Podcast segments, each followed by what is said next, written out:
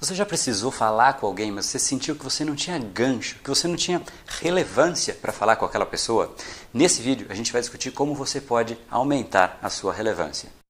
Seja muito bem-vindo ao universo da neuropersuasão. Aqui é o André Burick e você chegou ao lugar certo para aumentar o seu carisma, influência e persuasão tanto nos negócios como na vida pessoal. Afinal, tudo que você quer na vida está do outro lado da persuasão, a principal habilidade a ser desenvolvida para quem quer algo maior na vida e não aceita ser apenas mais uma voz na multidão. Então vamos começar e no final do episódio de hoje tem um e-book de presente para você fazer o download e aprender ainda mais. E vamos pro conteúdo, porque a abundância abundância está aí pelo mundo e é a persuasão que nos permitirá aproveitá-la.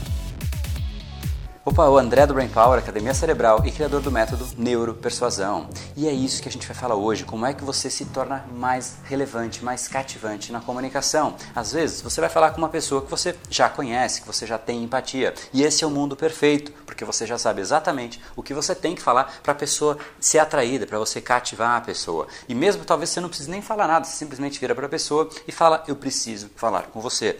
Ponto. Você simplesmente vai ter a atenção da pessoa porque a empatia já existia de antemão. Só que grande parte das comunicações que a gente tem ao longo de um dia não são com pessoas que a gente já existe, é, já pré-estabeleceu a empatia. Então, como você faz se você não tem esse gancho? A sugestão que eu te dou é que você use fatos ao seu redor, fatos que já ocorreram e que de alguma maneira tangenciam a vida daquela pessoa. Quanto mais profundo, quanto mais presente aquele fato para aquela pessoa, mais impactante vai ser ser a sua conexão. Então, se você tem que virar para uma pessoa e de repente você quer que ela ajude você a fazer uma apresentação e você não sabe como fazer isso, porque ela realmente ela tem as prioridades dela, por que, que ela pararia para te ajudar na apresentação? De repente você não tem esse gancho. Só que no dia anterior, supõe que você conversou com o chefe dela e o chefe dela mencionou que ela é uma pessoa muito boa em planilhas. Então, de repente você chegar para ela e falar: "Cara, eu preciso da sua ajuda para você fazer umas planilhas para mim para eu colocar na apresentação" talvez isso não seja muito atrativo para a pessoa. Simplesmente ela não vai ver benefício nenhum. Agora, se você virar para ela e falar, cara, foi muito bacana, ontem eu falei com o seu chefe, só isso, você já traz a atenção dela, porque o chefe é uma pessoa que é importante para a pessoa, ele traz um risco e traz possibilidades de crescimento, etc. Esse é um papel de um chefe. Então você mencionou alguém importante, né? O fato de, o fato que existe é um fato que é muito presente na vida daquela pessoa. Então esse é um fato forte. Né? Esse tipo de fato ele é forte. Então, voltando, ontem eu falei com o seu chefe e ele mencionou que você é muito bom em planilhas. Parênteses, não minta. Se a pessoa realmente disse isso, você pode e deve usar, porque é um ativo que passa para sua mão. Você pode usar isso, inclusive, vai servir de elogio para outra pessoa. Então, olha, ontem eu falei com seu chefe e ele disse que você é muito bom em planilhas. E eu queria agora fazer uma apresentação que, nossa, vai causar um impacto muito positivo na empresa, porque eu quero que essa apresentação faça isso. Aí você vende o objetivo da apresentação. Você percebe que eu não estou direto fazendo o pedido para a pessoa me ajudar. Você primeiro tem que convencer que a pessoa tem algum benefício também em fazer parte daquele projeto que é a apresentação. E aí você diz, o benefício da apresentação realmente é transformar a empresa, criar uma nova visão para a empresa, isso vai ajudar o RH nisso, isso vai ajudar a sua área nisso. Enfim, você realmente vende o que é o grande benefício da apresentação. E aí você vira para a pessoa e fala, e eu vejo um papel especialmente importante nesse projeto, nessa transformação que a gente vai fazer na empresa, para você, porque você é a melhor pessoa que faz planilhas aqui. Então realmente eu acho que a gente tem muita informação dispersa que eu particularmente não sei fazer isso muito bem. Aí você, inclusive, assume uma fraqueza sua. E assumir fraquezas é importante porque gera uma conexão, gera um, um sentimento de ajuda. Se você não quer ajudar uma pessoa, é, provavelmente é porque ela é muito boa. Se uma pessoa não é tão boa, você se sente de alguma maneira comovido e quer ajudar. Né? Então você fala, eu não sou tão bom nisso, acho que você é a melhor pessoa para isso. Né? E você, ao mesmo tempo, enaltece. Nessa simples brincadeira, eu usei várias artimanhas, mas o grande ponto é que a conexão inicial inicial, o grande ponto de partida para você se aproximar da pessoa foi um diálogo que você teve com o chefe da pessoa e que ele simplesmente mencionou a habilidade dela em planilhas e ponto. Você usa isso para tudo. O grande ponto é que se você não consegue fazer isso, você talvez chegue de um jeito muito artificial, você chegue pedindo e a pessoa vai dizer não e aí acaba toda a discussão. Então sempre tente usar fatos que tangenciam a vida da outra pessoa, da pessoa que você quer se comunicar, para tentar trazer o seu discurso alinhado a esse fato, porque você não tem outro jeito de conectar com a pessoa. Então use coisas que já têm essa conexão. Um outro exemplo, para manter no mesmo território da apresentação, se você, por exemplo, for um coach de apresentações, como é que você vai vender o seu serviço para uma pessoa que está eh, no mundo corporativo? Você vira e fala: olha, eu queria te vender aqui uh, os meus serviços de apresentação, eu acho que uh, eu posso te ajudar nisso, posso te ajudar naquilo.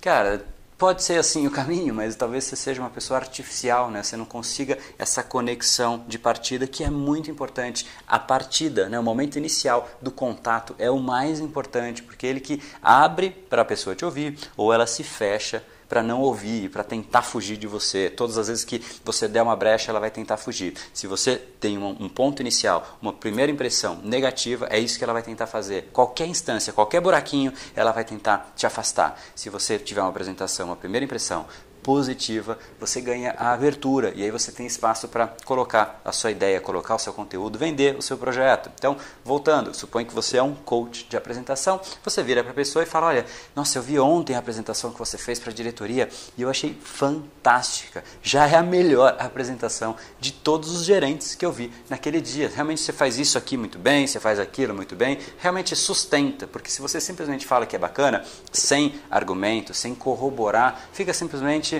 um, um elogio falso. Né? Se você não consegue defender o seu elogio, muitas vezes ele parece falso. Então, use, faça o ponto, faça o gancho com a conexão com, com o fato do passado e, ao mesmo tempo, justifique, use argumentos sólidos para justificar o porquê você está se associando àquele fato. Então, eu vi a sua apresentação, foi, foi fantástico, foi a melhor de todos os gerentes por causa disso, disso, disso. E, cara, você vê como uma apresentação de impacto te dá um tremendo destaque numa empresa. Você ganhou um destaque ontem que você talvez não tenha ideia ainda do tamanho, da dimensão que isso tem. De novo, você coloca a pessoa num patamar alto e isso libera dopamina no, no, cérebro da pessoa. Quando libera dopamina no cérebro da pessoa, ela fica muito mais propensa, primeiro, a te ouvir e, segundo, a querer ir melhor, querer melhorar, querer coisas novas. Então, você já ganhou mais um ponto aí nessa argumentação. E aí, sim, depois disso, você fala: olha, mas eu sou um coach de apresentações e eu ainda acho que dá para melhorar para você arrebentar e não ter nenhum tipo de discussão. O que você acha, por exemplo, você mesmo, o que você acha que você poderia melhorar? E aí você passa a bola de novo para a pessoa, só para não ficar só você falando. Então, você percebe que sempre se você chegar cru, sem argumento nenhum, você vira um, um, vendedor chato, você vira uma pessoa que não consegue conectar para qualquer coisa, mesmo que não seja para vendas. Agora, se você não tem essa empatia inicial, se você não tem essa conexão com a pessoa, a melhor maneira de você se aproximar de alguém é falar: olha, tudo bem, eu vi aquele fato que aconteceu, eu falei com tal pessoa, usa alguma coisa que o fato é importante para a pessoa, que o fato tangencia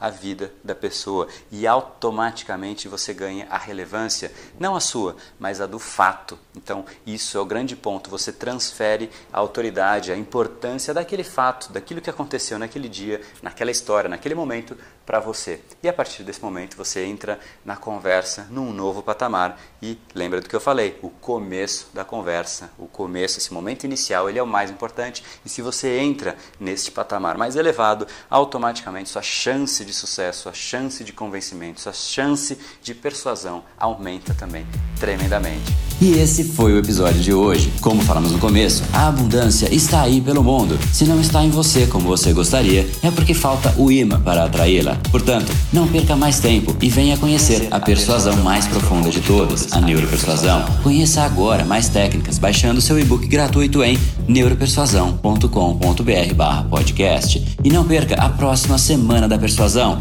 Será uma semana de aulas cobrindo em profundidade o método neuropersuasão, que envolve neurociência, neuroeconomia, programação neurolinguística, para você efetivamente ter todas as ferramentas e levar a sua influência e os seus resultados para um outro patamar. Se inscreva em neuropersuasão.com.br/semana. E para acompanhar toda a ação, não deixe de seguir o Brain Power nas outras redes sociais. Os links estão todos na descrição deste episódio. Nos encontramos novamente no próximo episódio e até lá, você já sabe, eu estou aguardando ansiosamente a sua opinião sobre este podcast nos comentários do iTunes. Até mais e lembre-se, tudo que você quer está do outro lado da persuasão. Um oferecimento de Brain Power, a sua academia cerebral. No brain, no gain.